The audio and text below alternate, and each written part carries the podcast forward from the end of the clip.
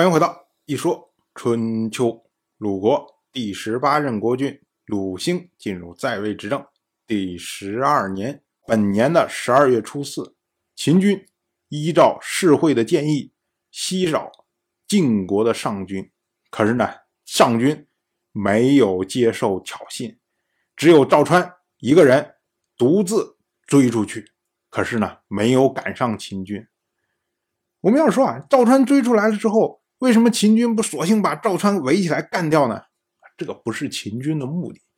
秦军呢，希望你至少出来一部分的人，然后呢，我再合围，这样的话才会有战果。不是说就抓住一个人，或者你一个人，你大军去抓，万一抓不住怎么办呢？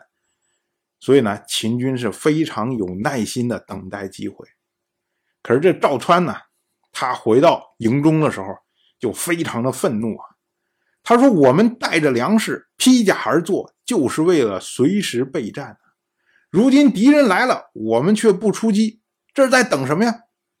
结果营中的这些负责具体事务的将官就说：“啊，他说这是将军要求的，要我们待命不出，所以我们不能追击。”结果赵川说：“哎，这些东西我都不懂，我也不懂谋略。”但是呢，我就要独自出兵。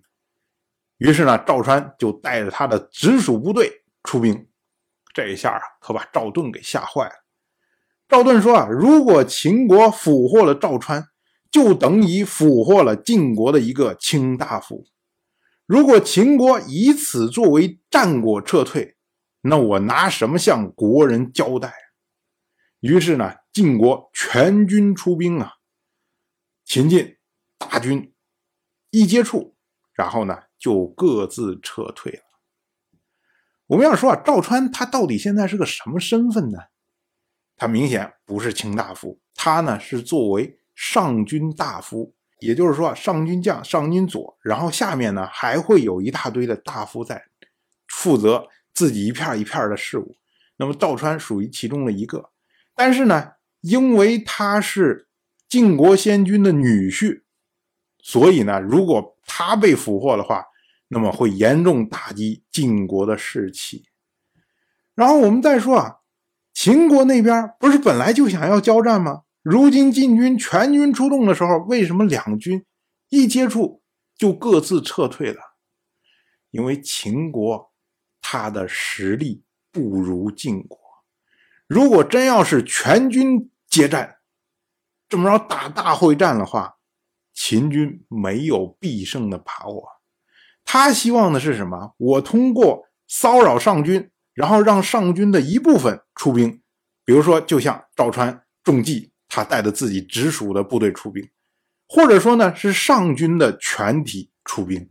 这时候呢，秦军就可以集中优势力量，然后呢，吃掉晋国的一部分。但是，如果你晋国的全军出动的话，那么秦军。就不愿意冒这种风险，因为秦国的实力毕竟比起来晋国要弱很多。可是对于晋国来说呢，晋国本来就不想着跟你秦国打，所以呢，你一看，哎，两军一接触之后，秦军有要撤退的意思，那么晋军呢，顺势也就撤退了。到了当天的晚上，秦国派出了使者通告晋军，说今天两国的战事。都没有尽兴，所以呢，请明日再战。结果晋国这边呢，那也不能示弱呀，所以就同意了。可是这位使者一离开，于骈就出来说：“他说这个使者啊，目光游离不定，明显是内心不安。但是呢，他说话呢，却又肆无忌惮，这是外强中干呐，是惧怕我军的。”表现，所以呢，秦军恐怕要撤退。如果我们趁着晚上，在他们撤退的时候，直接将他们逼到黄河边，那我们就可以大败秦军。结果这下呢，哎，赵盾觉得好像有道理啊。本来呢，想着说我据守等待秦军撤退，但是呢，这样必定显得比较窝囊。如果我能够。趁他撤退的时候，趁势攻击，还可以有战果，有什么不好呢？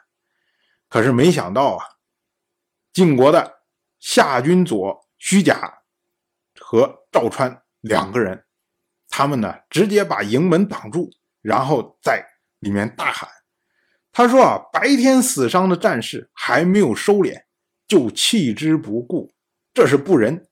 约定好明天决战，却今晚就想逼人入险境，这是不勇。所以这种事儿啊，我们不能干。”晚上不能出兵，谁也别想出去。哎，结果赵盾一看也没招啊，所以当天晚上晋国的军队就没有行动。可是呢，秦军趁夜就撤退了。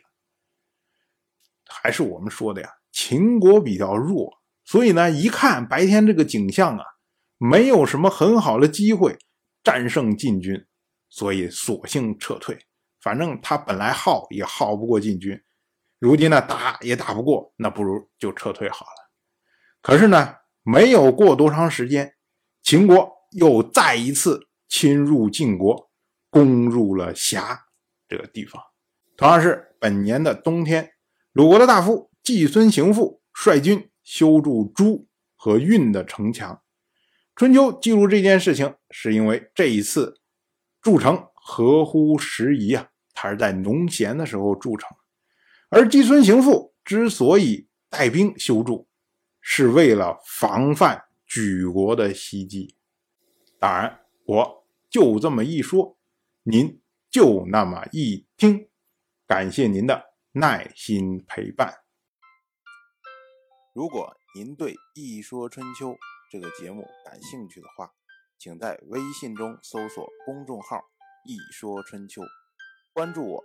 您不仅能得到《一说春秋》文字版的推送，还可以直接和我互动交流。